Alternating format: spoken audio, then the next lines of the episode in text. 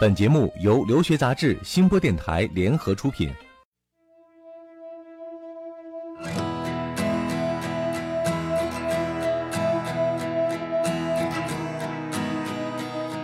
欢迎收听互联网第一留学节目《留学爆米花》，我是长天，我是文老师。嗯，欢迎大家准时收听我们的留学爆米花。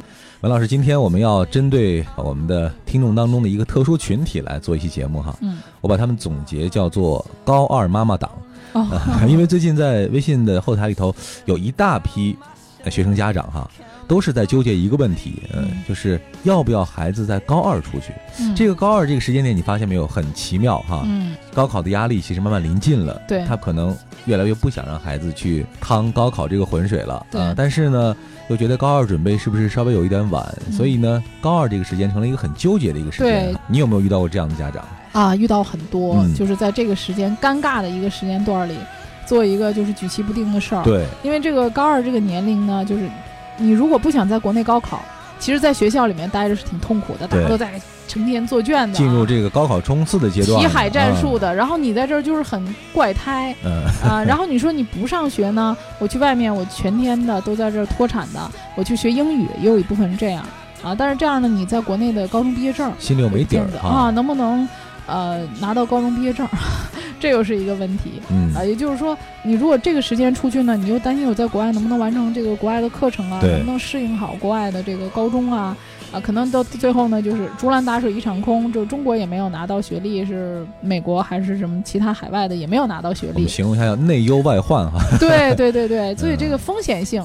他可能相对来讲呢，他顾忌会更多一些。嗯，既然这么多呃家长在关心这个问题哈，那我们今天就呃帮他们分析一下啊，高二出去到底有什么有利的方面，有什么样的弊端啊？大家也可以对照一下你孩子具体的情况，看看是不是真的适合在高二出国留学。这里是互联网第一留学咨询分享节目《留学爆米花》，欢迎继续收听哦。好的，欢迎继续收听留学爆米花，获取留学资讯，免费留学咨询，大家可以关注我们的微信订阅号“留学爆米花”。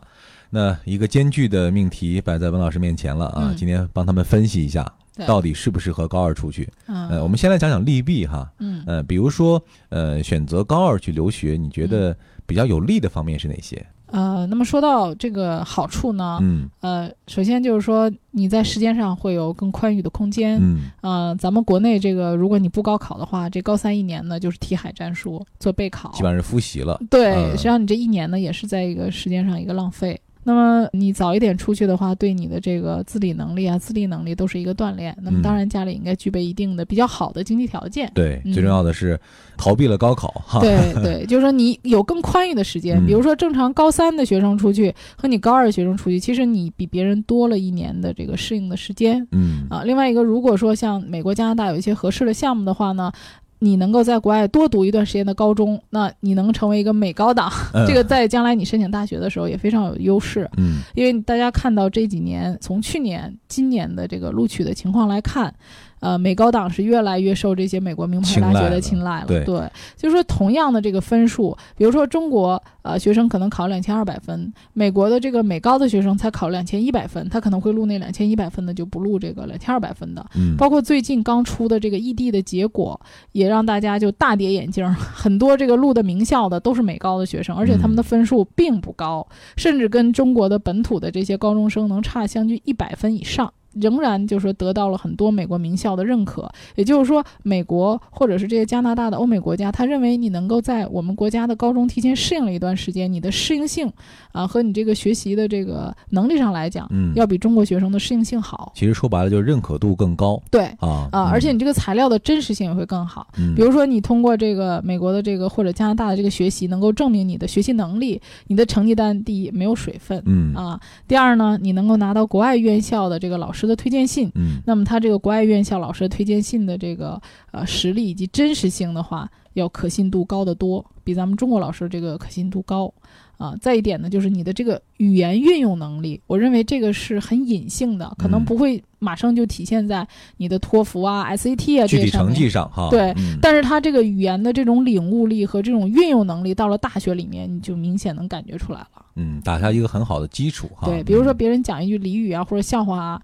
你美高的学生啊，他就能听懂，有反馈，有反应。中国学生的话呢，虽然他托福考了一百多分，像我们今年有接触到很多托福在一百一的，甚至呃一百一十分以上的，他在写文章的时候仍然是结构有些混乱，嗯啊，然后这个看这个文章写的就有点别扭，他就是说这个语言的运用还不能够达到灵活，这个跟你没有在这个真正的这个国家环境里面去生活，还有去体验人家的这个文化。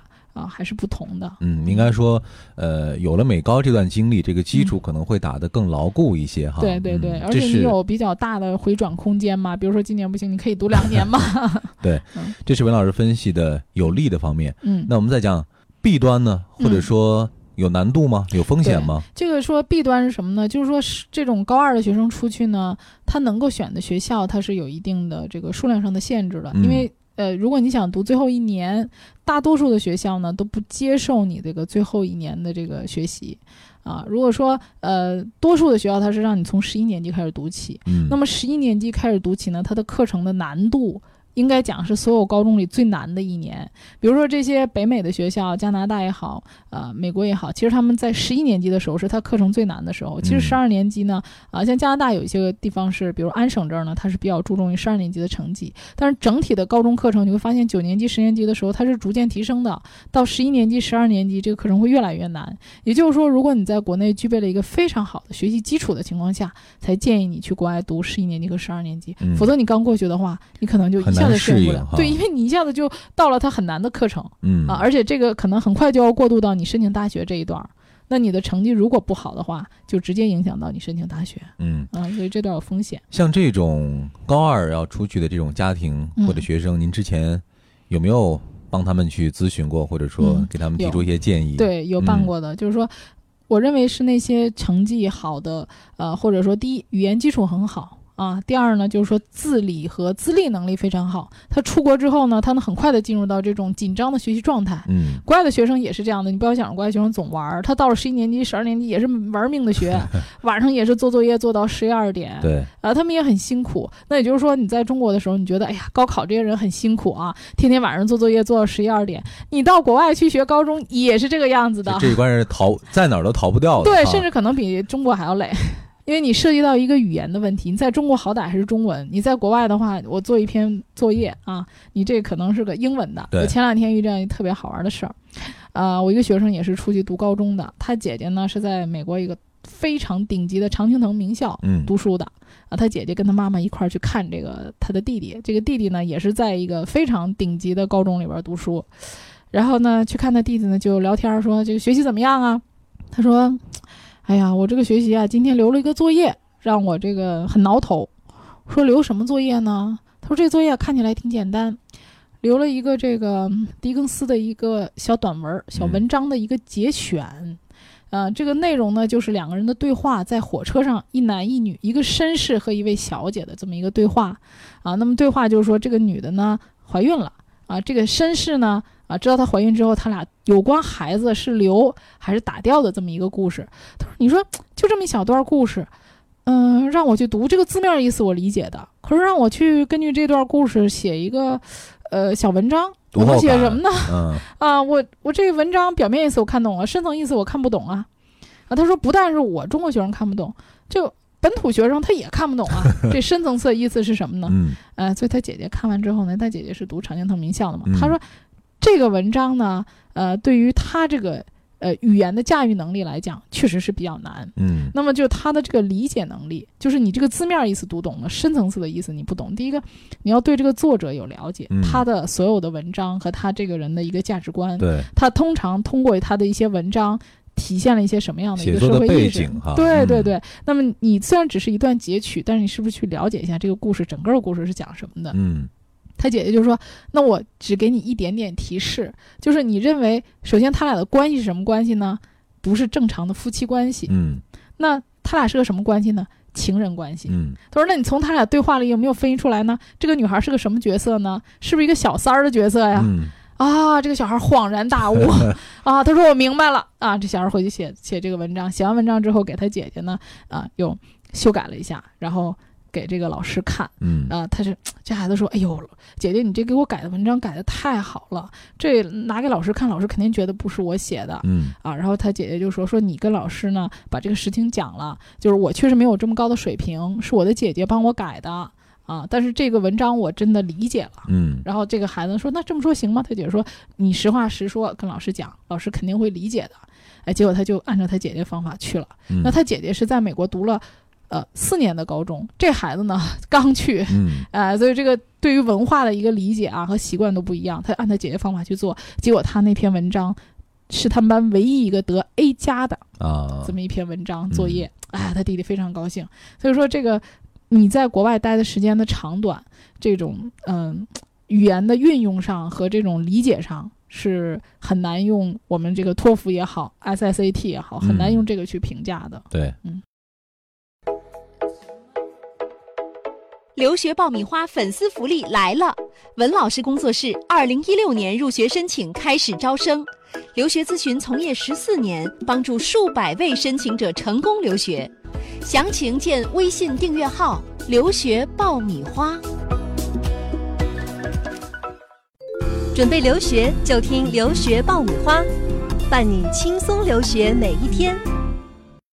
有没有一些办法啊，或者有嗯没有一些思路是能够更好的帮助这一些嗯、呃准备高二出去的家庭啊，嗯。帮助他们去规划或者很好的度过适应这段阶段？在国家方面，您觉得有没有在选择上一些技巧，或者呃，说我觉得在这个国家上面呢，这个从学制上来讲，嗯像澳洲和新西兰，它是允许在国内读满两年的学生去读这个预科，再加嗯三年本科的。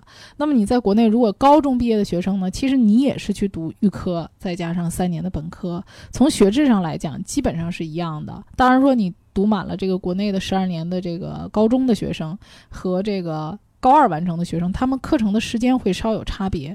那这个差别呢，通常也就是在四个月到五个月之间的这么一个差别，肯定没有一年那么长。其实省了时间的，省了时间的，嗯对，还是节省时间的。所以说，如果你是想做一个比较平稳的一个过渡的话呢，就是澳洲和新西兰从学制上来讲啊，它是比较稳妥的一个过渡。嗯也就是说，它学制上就是有一年的预科，再加上三年的本科。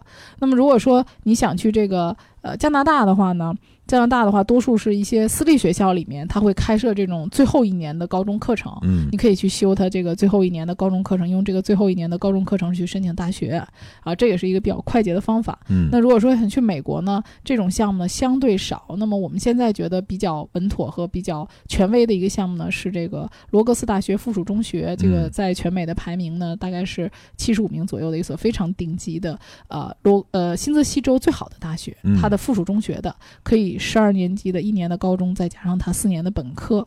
啊，所以这个项目呢也是呃比较稳妥的，后面嗯我们也会再详细的介绍给大家。嗯总之呢，嗯、大家在规划的时候啊、尽可能的要去规避这一些对自己不利的方面哈、嗯更加合理的来计划自己呃高二出去的这个留学的安排啊。对，对，要考虑自己的一个英语方面的水平，嗯，啊、还有自己的这个对于将来的本科学习的一个计划，嗯就是看看自己去哪个国家最有优势。对那如果最后您对这些准备高二出去的这些学生和家长啊、有一些建议啊，或者说有一些提示的话，你觉得他们现在这个阶段最应该关注哪些问题？啊、实际上好多人说合不合适啊，嗯我觉得这个呢没有嗯真正的合不合适。不是针对每一个人有一个对一定之法啊，哈就是我们来说，这个课程是什么什么样子，其实不适用于所有的人的。关键还是你自己的孩子，要去考虑自己的孩子是一个什么样的状态，他这个状态和他的学习情况更适合于哪个国家。嗯，我觉得还是说以人为本，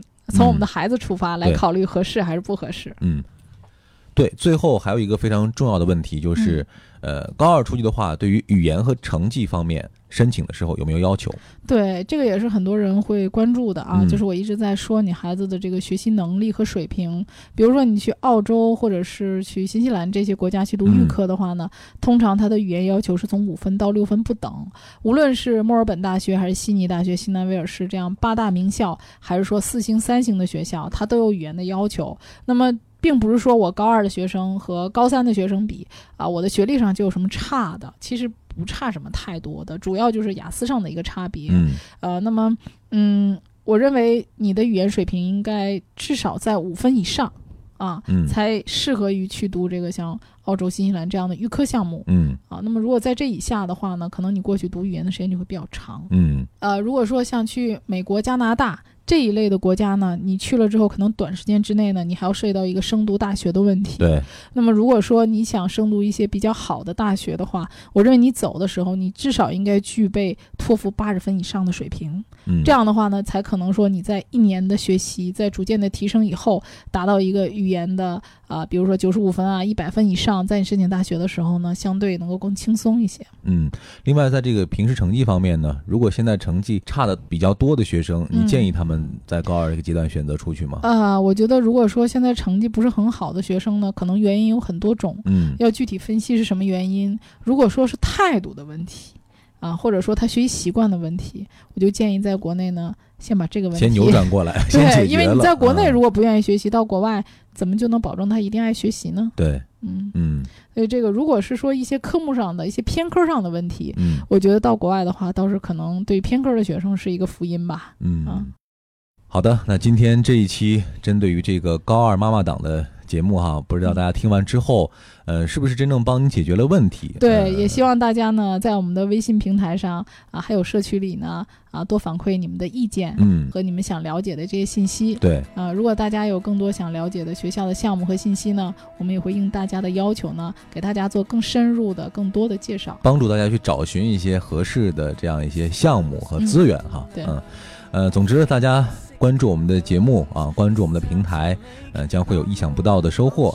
今天呢，有关于高中留学的话题，我们就先聊到这儿。获取留学资讯，免费留学咨询，记得关注我们的微信订阅号“留学爆米花”。今天我和文老师就先聊到这儿，各位再见。再见。